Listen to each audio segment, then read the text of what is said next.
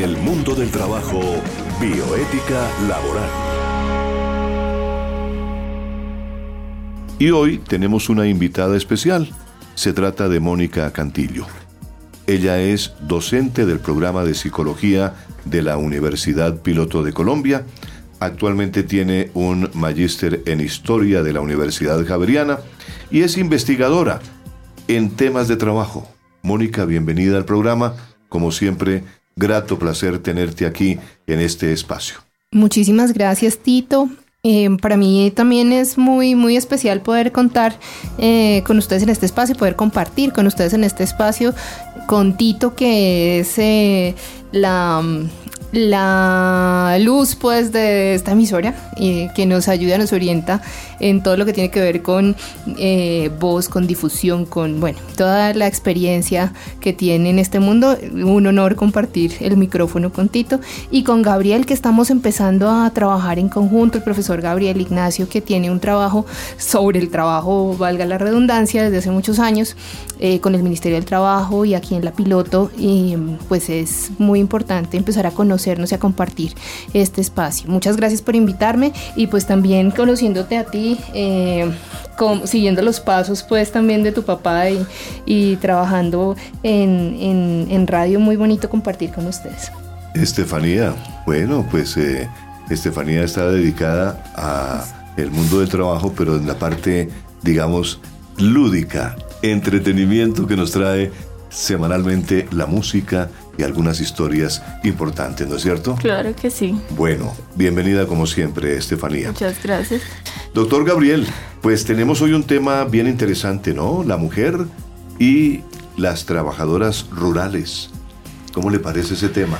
Y el trabajo rural. Y nuestra especificidad en estos momentos, el trabajo que estamos haciendo desde el Ministerio de Trabajo es implementar la inspección de trabajo móvil para el sector rural de Bogotá.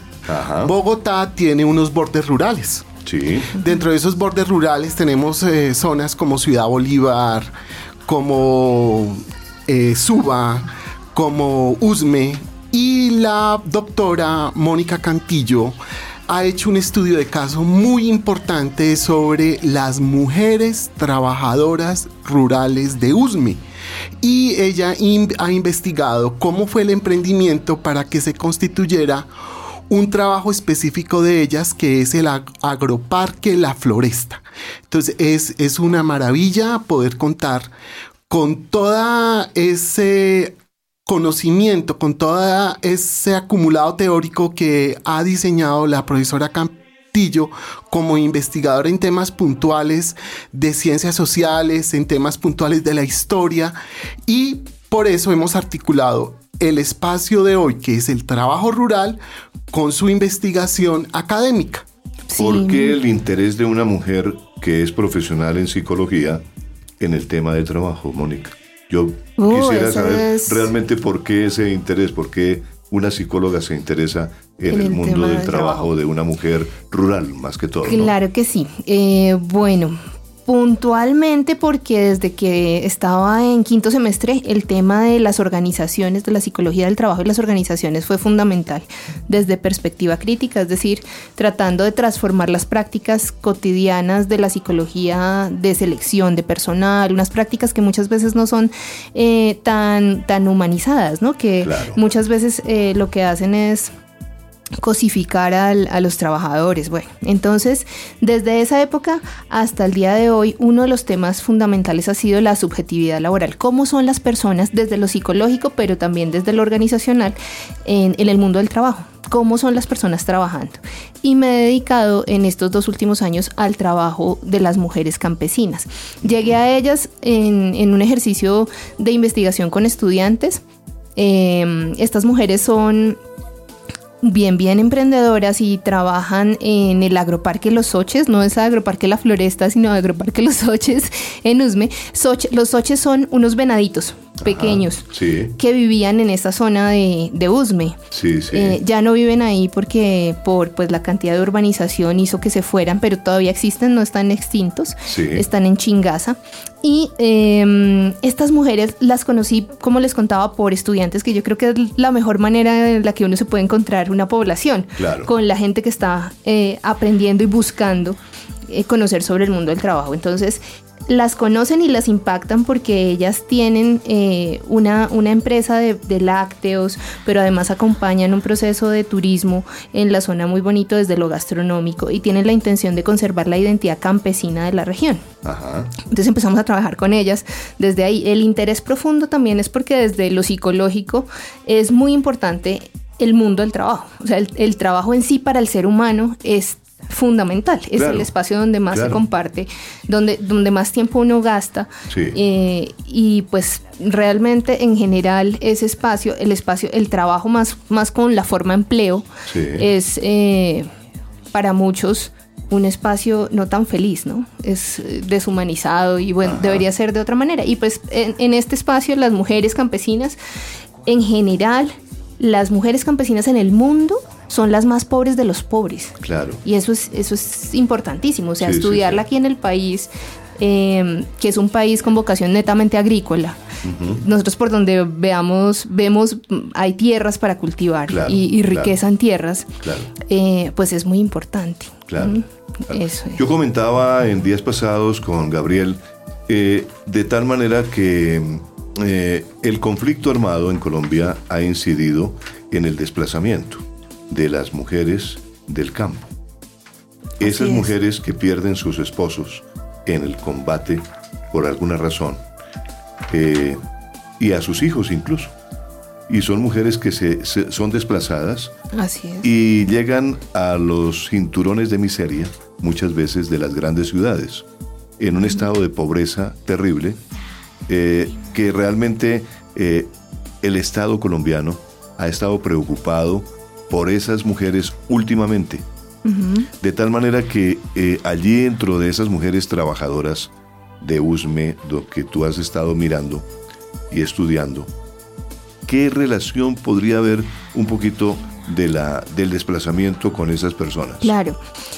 Esta población es bien interesante porque eh, ellos aparecen en la zona en eh, los años 50 más o menos desplazados, pero no desplazados por la violencia actual, por el fenómeno actual, sino que aparecen desplazados por la violencia bipartidista. Claro, que se vivió en los años 48, 49, 50. Exactamente. Sí, Eh, y ellos se conservan en esa zona y muchos son familias, son más Claro. o menos mil personas que están en esa zona. Sí. Han logrado protegerse un poco de, de, mm, de la llegada de, tanta, de, de tantos migrantes desplazados de otros lugares, sí. eh, precisamente por la figura de agroparque, Ajá. porque su territorio está como cercado. Entonces no llega tanta gente a vivir en esa zona, eh, gente desplazada de otros lugares. Pero el fenómeno es clarísimo. El fenómeno que, que presenta Tito es así. El- en general las mujeres en la guerra colombiana son las que más han sufrido. Eh, hay historias de mujeres, por ejemplo, recuerdo eh, las mujeres del Salado en eh, Cartagena, toda esta zona. Ellas tienen que desde cero empezar a construir su vida sin hombres eh, y empiezan también como, de hecho tejen, tejen y, y hacen, y hacen colchas grandes contando su historia y bueno, ah, un proceso de, de renacimiento, de, de resiliencia bien profundo, ¿no? de Ajá. renacer de las cenizas después de...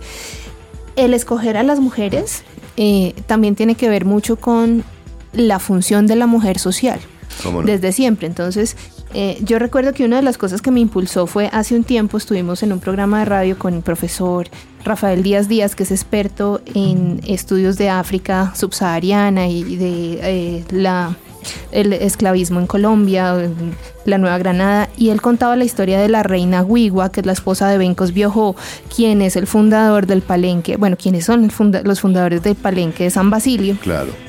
y ella es fundamental para la reconstrucción de- del tejido social de los afro, que es un tejido social en ese momento tan fracturado como nunca antes se ha podido pensar. Ajá. O sea, el- la mayor violación a los derechos humanos ha sido producida por, por la esclavitud. Claro. Y em, ella logra traer a, los, a los esclavos libertos, a los que se escapan, a los cimarrones, y reconstruir con ellos un, tejido social y empezarse a inventar cosas como el, eh, el entierro del ombligo, cuando un niño nace y sobre ese siembran una planta y entonces esa planta da cuenta de la personalidad de la persona que está ahí, del niño que nace y eso lo reafirma la tierra y reconstruye.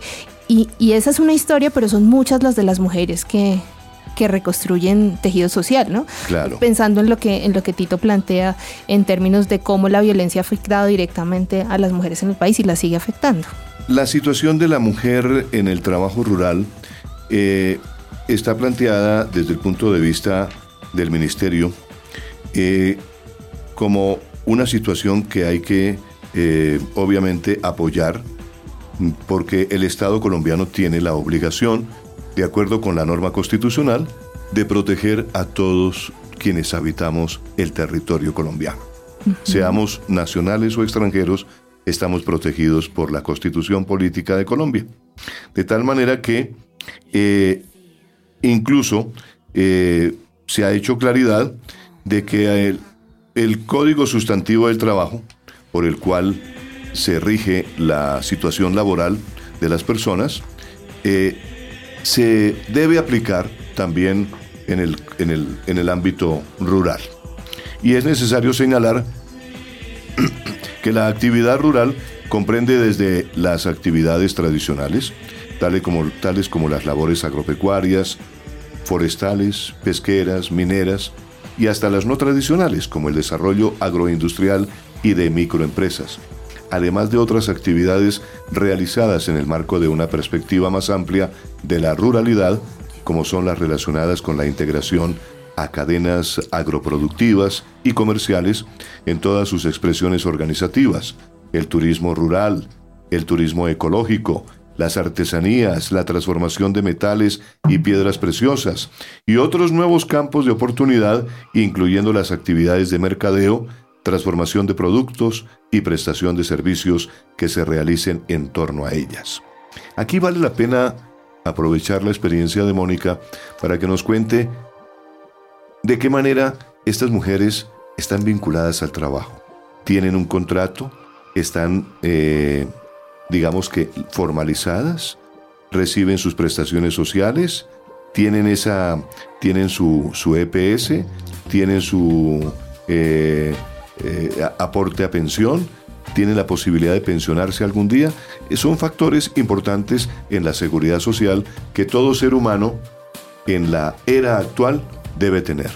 Claro, así es. Me encantaría responder que sí, pero efectivamente eso es lo que nos lleva a trabajar con ellas, que, que no, que en, la realidad del ejercicio de, del trabajo en el campo les ha implicado, eh, bueno, ellas, una de las categorías que, que, yo trabajo es la de la materialidad del trabajo.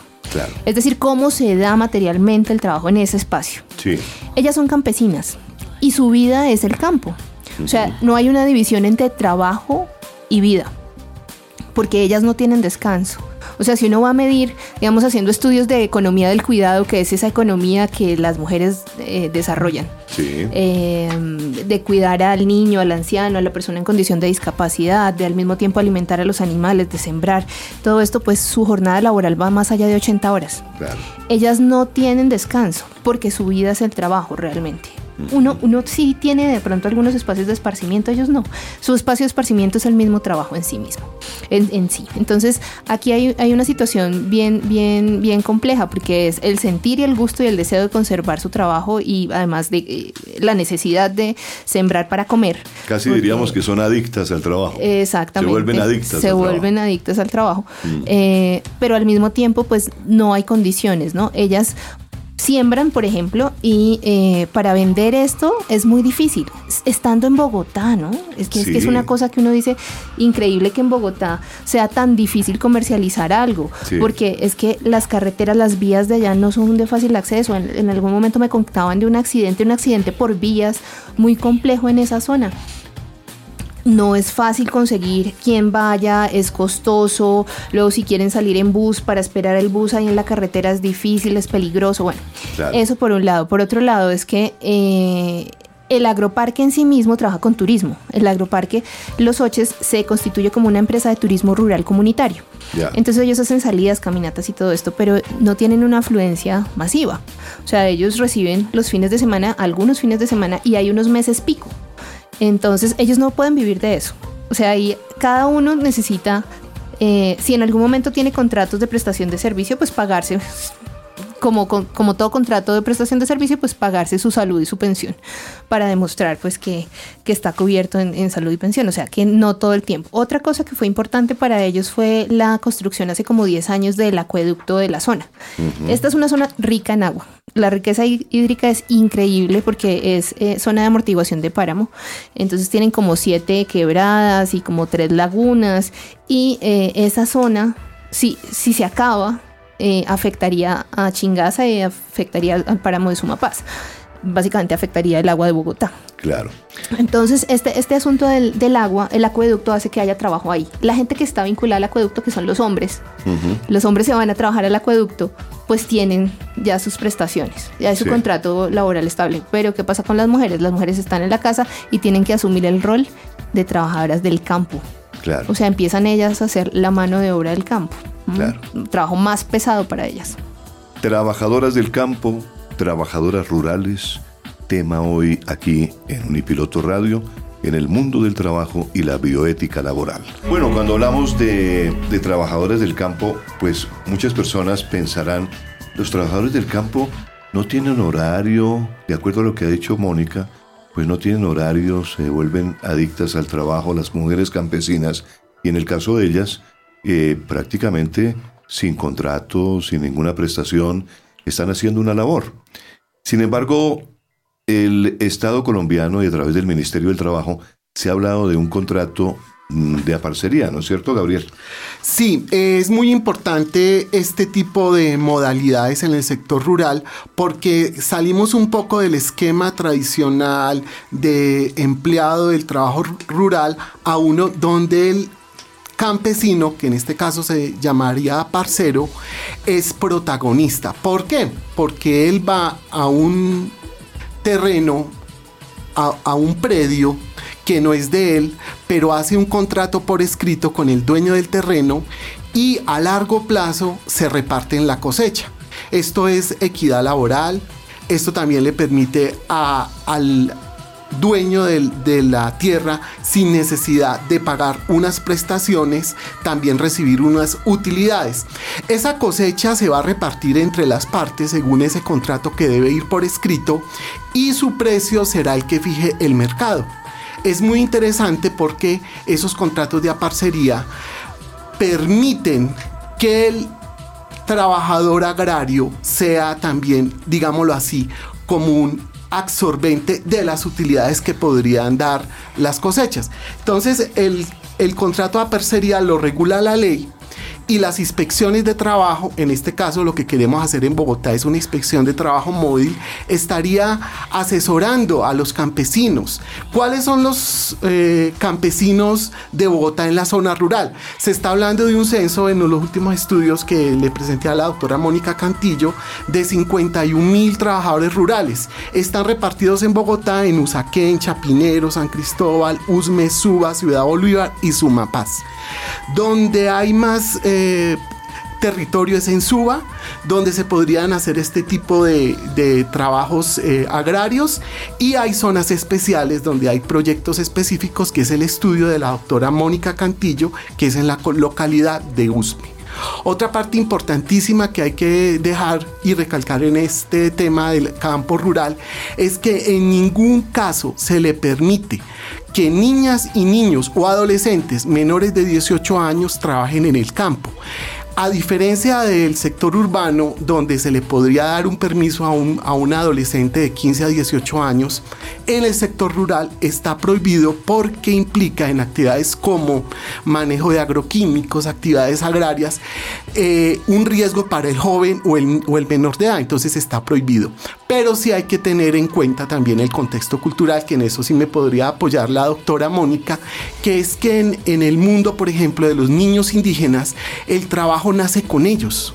La tierra hace parte de ellos, entonces no se le podría decir a un niño del Cauca, de esa zona donde hay, resguardos indígenas que no trabajen en el, en el campo, porque ellos nacen con el campo. No sé si la doctora me puede profundizar en esa parte. Sí, no, eh, básicamente yo creo que profundizar es más como hacer énfasis en lo que, en lo que acabas de decir. Sí, eh, a ver, yo creo que a veces uno tiene como, nosotros trabajamos desde investigación y acción participativa, eso quiere decir es que trabajamos directamente con las comunidades y es muy importante eso, o sea, entender los valores profundos de la comunidad. En términos de trabajo, pues el trabajo, como decíamos, es que no es trabajo, es, es una forma de vivir. Entonces, si uno no, no aprende a recolectar, si no aprende a, sembrar, pues no come. Básicamente, estas comunidades campesinas viven así. O sea, ellos no tienen la necesidad como uno de ir a comprar al supermercado la lechuga. Y, eh, no, ellos tienen su lechuga ahí deliciosa, se la comen orgánica. Y, y, los niños tienen que aprender a hacer eso. Ahora, otra cosa muy diferente sería que ellos tuvieran que cargarse el bulto de papa y sacarlo hasta allá. Y ese, ese, tipo de cosas sí, sí hay que regularlas, pero en términos de costumbre. Y yo diría, Mónica, que en la mayoría de las eh, de, de los departamentos del país, en la zona rural, se, eh, estila ese tipo de, tratamiento, ¿no es cierto? en donde las familias crecen, pero crecen fundamentalmente aprendiendo cómo cultivar la tierra, cómo eh, sacarle fruto a la parcela que tiene. Y eso del contrato de aparcería, me parece muy interesante que nuestros oyentes sepan que hay un contrato de aparcería y que, como lo ha explicado Gabriel, pues tiene una destinación que es fundamentalmente gratuita de terrenos para cultivos del personal de la finca que no se tendrá en cuenta en su salario ni para liquidación de prestaciones sociales. No le dará derecho a propiedad de ocupante. Asimismo, no podrá el trabajador cultivarla durante la jornada ordinaria de trabajo, sin perjuicio de que si lo hiciere perderá el derecho al uso y goce de la parcela. Gabriel, hay, algo importante en ese contrato y es que siempre debe constar por escrito. El contrato de aparcería debe constar por escrito y, y, debe contemplar aspectos como la extensión del predio o de la parcela, la clase de cultivo, la porción de tierra para uso y goce exclusivo del aparcero, el plazo fijo pactado, el pacto, el pago, cómo se hará y debe indicarse en porcentaje el valor de la parcela, los pastos de ganado, la habitación para sí y su familia, la alimentación, los derechos de mantenimiento, en fin, el incumplimiento del trabajador a lo pactado dará derecho a la restitución del fondo o predio como sanción en ese tipo de contrato. Ahora, eh, se está haciendo el contrato, se está practicando la ley a nivel colombiano. ¿Qué pasa, Gabriel? Bueno, eh, mira, ahí, podemos relacionarlo con la bioética, porque la bioética, eh, dentro de su perspectiva, eh, va como agotando esos sistemas inequitativos en las relaciones del mundo del trabajo. ¿Por qué? Porque la bioética dice, no, veámonos como una célula que traspasamos, digámoslo así, energía y la pasamos a otra parte. Entonces, ¿qué dice eh, la filosofía del contrato de parcería? Dice, Aquí hay posibilidad, el que no tenga tierra, si trabaja, que tenga acceso a una cosecha. Hay equidad. Pero lo que pasa, y ese es el esfuerzo de que estamos haciendo hace, desde el año pasado con Tito, es que no hay cultura jurídica, no hay conocimiento de las normas. Si se cumpliera la norma en Colombia, no, no necesitaríamos una revolución agraria o una reforma agraria, porque la ley es sabia, la ley tiene sabiduría. Y la ley dice, vamos a permitirle al que trabaje la tierra, si no sea el propietario, que goce de unas utilidades en su cosecha. Mira que el problema entonces lo que tenemos es falta de conocimiento y una cultura del trabajo desde la bioética que hable de la equidad. Estos estudios de la doctora Mónica Cantillo nos, nos permiten entender que el trabajo no es algo reducido o simple o limitado a a un a una norma fría y abstracta, sino que también es un ser humano. Por eso es tan importantísimo esta parte de la bioética, relacionarla con lo psicosocial y con la acción social. Entonces aquí estamos es haciendo como esa mixtura para poderle crear a nuestra comunidad, a nuestros oyentes, una nueva cultura jurídica, bioética y psicológica. Bueno, pero mire, a propósito de lo que acaba de decir Estefanía, yo me encuentro con un artículo escrito por Estefano Farné. Usted lo debe conocer, a Estefano Farné, porque él es eh, del Observatorio del Mercado Laboral en la Universidad Externado de Colombia. Y Estefano habla en este artículo que ha sido publicado por el diario Portafolio sobre el mercado laboral y dice, ojo al campo. Habla sobre, sobre los últimos resultados de la, encuesta de hogares del DANE, el desempleo que ha crecido solamente un punto decimal de 11.7 en enero de 2017 a 11.8 en el mismo mes de este año 2018. Pero el comportamiento de la tasa de desempleo, dice él, es prueba de lo poco adecuado que puede ser este indicador para el análisis del mercado de trabajo.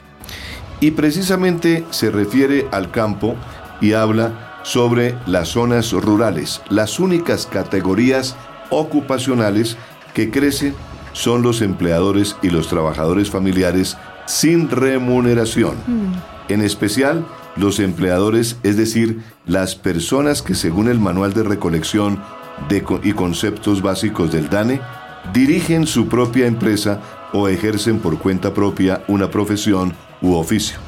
Y que además contratan a uno o más empleados. Eh, en el último trimestre crecieron a una tasa interanual del 41.3%. Frente al aumento tan notorio de los empleadores, resulta curioso que las personas que ellos deberían emplear, eh, un ejemplo, dice, los asalariados del sector privado, por el contrario, disminuyeron a una tasa interanual de 6.6%. Adicionalmente, la inspección de las cifras del campo presenta otras sorpresas, tales que desde enero del 2018 la tasa de crecimiento del PET, el PET es la población en edad trabajadora. Eso quiere decir esa sigla, sigla PET, PET. En las zonas rurales, el crecimiento, la tasa de crecimiento en las zonas rurales exhibe una brusca inversión de tendencia, de decreciente se volvió creciente, como lo muestra el gráfico que está publicado hoy, eh, que está publicado, lo veo en, el, en, la página donde aparece el análisis que hace Estefano. Y pues, eh, eh, pues los primeros candidatos para explicar este fenómeno parecerían ser los venezolanos.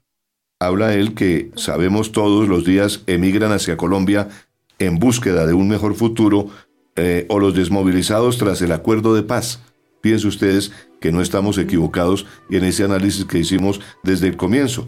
Las consultas en el DANE nos explicaron que más bien los emigrantes venezolanos y los desmovilizados colombianos se dirigen a vivir en las ciudades. Así que de verificarse un aumento de la PET, o sea, de la población en edad trabajadora, debió registrarse en las zonas urbanas y no en las rurales. Más bien se nos reveló que se había detectado un incremento de la fecundidad en Colombia, es decir, el coeficiente entre el número de nacimientos en un determinado periodo y las mujeres en edad fértil. ¿Qué opina usted, Mónica? O yo le haría una pregunta a, la doctora Mónica. Doctora Mónica, ¿Qué es eso de la feminización de la pobreza? Pues es un poco lo que hablábamos antes de, en, el primer corte, cuando decíamos que eh, las más pobres de las pobres son las mujeres rurales. O sea, es que efectivamente, eh, aquí hay, hay un, artículo que se llama eh, del, del tiempo, del 11 de marzo, que se llama La enorme deuda de la humanidad con las mujeres y dice que eh, la pobreza es otro aspecto que afecta directamente a las mujeres. Esto es lo que se denomina la feminización de la pobreza, acuñada, el término acuñado a finales de la década de los 70 por la investigadora Diana Pierce, eh, y que pues de lo que habla es precisamente que las mujeres se convierten en las más pobres de los pobres en general por las prácticas de trabajo precario como las que describe Tito aquí. O sea, yo lo que veo es que, claro, crece, crece el, el trabajo rural, ¿sí? Pero crece en qué sentido? Pues eh, como trabajo precario. Claro. Sin condiciones suficientes. A eso agréguele las señoras que se dejan embarazar. Entonces son mujeres que tienen que criar y tienen que eh, estar con el bebé ahí y además trabajar, ¿no es cierto? Claro, es, crece como condiciones de trabajo que son deshumanas, eh, deshumanizantes. Deshumanizantes, sí, deshumanizantes. O sea, el, el, el, el, proceso de eh, tener que cultivar, vender y todo este trabajo que es tan fuerte. De hecho, aquí, Cuña, si alguien quiere ir a, a saber cómo es este asunto de, de, echar asadón y trabajar en el campo, que nos contacte porque estamos haciendo ese proyecto aquí en la universidad, que los estudiantes sepan que es trabajo rural. Claro. Cómo es que se cultiva lo que comen. Claro pues que es muy fuerte. O sea, una señora recién, después de tener su bebé o con un bebé chiquito, como con 3, 4 que uno ve siempre, ¿no? Sí. Eh, muy joven, con tres o cuatro niños, ¿cómo logra cultivar? ¿Cómo logra trabajar? ¿Cómo logra...? Bueno, y todo esto tiene que ver con la pobreza, ¿no? Todo esto tiene que ver con la, con la forma y, y de profundamente tiene que ver con la educación, con las condiciones de trabajo, con las condiciones eh, de, de, protección de, del gobierno, bueno, todo este tipo de cosas, ¿no? Estamos en el mundo del trabajo y la bioética laboral. Es el programa de Unipiloto Radio con el apoyo del Ministerio del Trabajo que nos orienta, nos ayuda con temas y nos, está eh, suministrando material para este programa. Eh, la mujer trabajadora en el campo, eh, ya hemos hablado en el programa de cómo está expuesta a muchas cosas. Y realmente es preocupante mm, ver cómo, por ejemplo, estas familias crecen sin poder obtener un futuro, ¿no es cierto? Sin, eh, ¿Cómo es el futuro de la mujer, Mónica? ¿Cómo, ¿Cómo se percibe ese futuro de una mujer trabajadora en el campo? Bueno, es, es, digamos una, una pregunta que nosotros nos hacemos desde nuestro proyecto de investigación con mucha esperanza, un poco utópica, pero en, en la búsqueda de transformaciones reales en el espacio.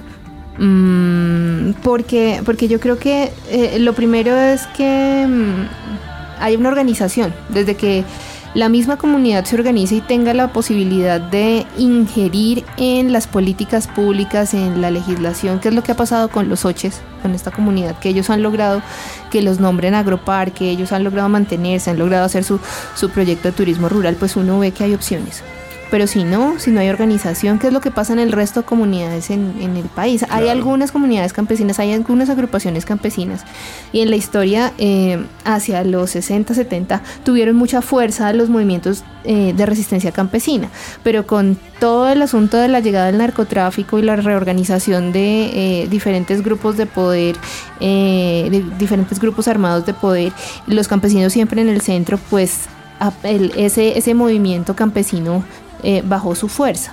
Ajá. Entonces, al no tener organización, al no tener representación, pues es muy difícil que logren tener eh, hacia el futuro unas mejores condiciones. Eh, y es un, proceso pues que también tiene que ver con las reformas que se hagan desde el gobierno en, en la tierra, con cómo se dé el acuerdo, cómo, cómo se den en el ejercicio real el acuerdo, el, los acuerdos de paz a los que llegamos que tienen como centro el asunto de la tierra. Pues de hecho lo que hablábamos al principio, Colombia es un país de vocación netamente agrícola y eso tiene que ser de alguna manera transformado. Entonces, tiene, tiene, pasa por lo político, pasa por lo social, pasa por lo organizativo. Con esperanza al menos vemos nosotros que podemos eh, de alguna manera eh, compartir saberes con esta comunidad y esperar que sigan creciendo y ojalá pues esto se pueda hacer. Pues eh, estamos, Mónica y Gabriel y Estefanía, en este momento estamos en un proceso preelectoral en Colombia. Mm en donde vamos a, ya elegimos eh, el, el, Senado y la Cámara. Ahora se, nos aprestamos a elegir un presidente de la República. Sería muy bueno que las comunidades eh, uh -huh. del campo se fijen en cuál es el presidente que les va a brindar el mayor apoyo a esas comunidades para que enfilen baterías y piensen muy bien por quién votar. Y siguiendo con esta investigación que tenemos del trabajo rural en Bogotá, hay que tener en cuenta que la ciudad se está tragando al campo. ¿En qué sentido? Que esas zonas rurales o bordes rurales de Bogotá en este momento está invadida por varios eh, eh, aspectos que afectan profundamente la vida del trabajador rural. ¿Cuál es la minería? Tenemos en unas zonas donde hay eh, producción de ladrillo y una contaminación. Fuera de eso, los rellenos sanitarios que están llevando a que muchas zonas que son entre rural y urbanas estén bajo niveles de exposición a moscas, a, contaminación de, las toneladas de, de, basura que llegan diariamente de toda la ciudad a esos sitios. Y también estamos analizando que han disminuido los los cultivos tradicionales de Bogotá. O sea, eh, en Bogotá era la, la, papa, la alberja, las habas. Eso está, digámoslo así, extinguiéndose para permitir la aceleración del proceso de urbanismo. Otro aspecto que es, además de la minería, además de, de, esa, de esos rellenos sanitarios, de esa contaminación ambiental, es también eh, la invasión es de los tierreros. Hay unas mafias aquí en esta zona de Bogotá que se van a esos bordes rurales y hacen vivir gente allá para hacer unas ocupaciones de hecho sin ningún tipo de planificación y terminan es turgurizando una población que diariamente aumenta en Bogotá por los fenómenos menos que acabamos de hablar, por ejemplo, la migración, no solo de, de, de gente que viene de todo el país, sino inclusive de, nuestros países vecinos como Venezuela. Entonces estamos en ese problema. La ciudad se está tragando el campo y más específicamente en Bogotá. bueno, vamos a ir a la música. Estefanía tiene la palabra en estos momentos porque vamos a un siguiente corte en este mundo del trabajo y la bioética laboral que estamos presentando a través de Unipiloto Radio, como siempre en este horario. Y les agradecemos de paso su sintonía. Mm, pueden perfectamente dirigir sus correos. Gabriel me recuerda por favor correos a donde la gente nos puede escribir, nos puede preguntar o nos puede hacer sus anotaciones. Sí, mira, eh, con la doctora Mónica Cantillo estamos implementando un observatorio de ética y que tenga un tema específico que es la investigación de ella, que es el trabajo, y el tema mío, que es la bioética. Entonces, en la Universidad Piloto queremos eh, invitar a toda la comunidad universitaria y a toda la ciudadanía de Bogotá y todo el universo web que nos escucha a que nos ayuden a recopilar información de ese laboratorio de ética, observatorio de bioética y trabajo. Entonces, para los temas de trabajo se pueden comunicar con la doctora Mónica Cantillo, que es de la Facultad del Programa de Psicología. Y para los temas de bioética se pueden comunicar con nosotros. Le pido a la doctora Cantillo su, correo, su correo electrónico. Claro que sí. Mi correo es mónica-cantillo- es el del medio, arroba unipiloto.edu.com, mónica-cantillo arroba unipiloto.edu.com. Y con el ministerio se pueden comunicar eh, con eh, el correo electrónico m arroba mintrabajo.gov.co. Perfecto. Y hacemos referencia a la ley 731 de 2002 que describe la actividad rural, entre ellas las actividades tradicionales, como lo son las labores agropecuarias, forestales, pesqueras y mineras. Las no tradicionales que corresponden al desarrollo de agroindustrias y microempresas, además de las actividades realizadas en el marco de una perspectiva más amplia de la ruralidad, como las relacionadas con la integración a cadenas agroproductivas y comerciales en todas sus expresiones organizativas el turismo rural y ecológico, las artesanías, la transformación de metales, las piedras preciosas y otros nuevos campos de oportunidad, incluyendo las actividades de mercadeo, transformación de productos y prestación de servicios que se realicen en torno a ellas, las cuales podrán ser apoyadas por fondos y entidades que favorecen al sector agropecuario teniendo en cuenta sus necesidades. Ley 731 de 2002 se puede consultar en Internet para mayor conocimiento de lo que dice la ley con respecto a la mujer campesina, a los las trabajadoras del campo, la mujer que está hoy en día muy eh, ligada a toda la producción agropecuaria de Colombia y esa mujer que sufre, que está eh, realmente orientada al trabajo, que como lo ha dicho la doctora Mónica, está prácticamente dedicada en su tiempo libre también al trabajo. Esa mujer necesita un respaldo, necesita que la sigamos eh, apoyando, necesita que el Estado esté presente allí para darle un gran respaldo a esa mujer y en general a la, a la familia campesina.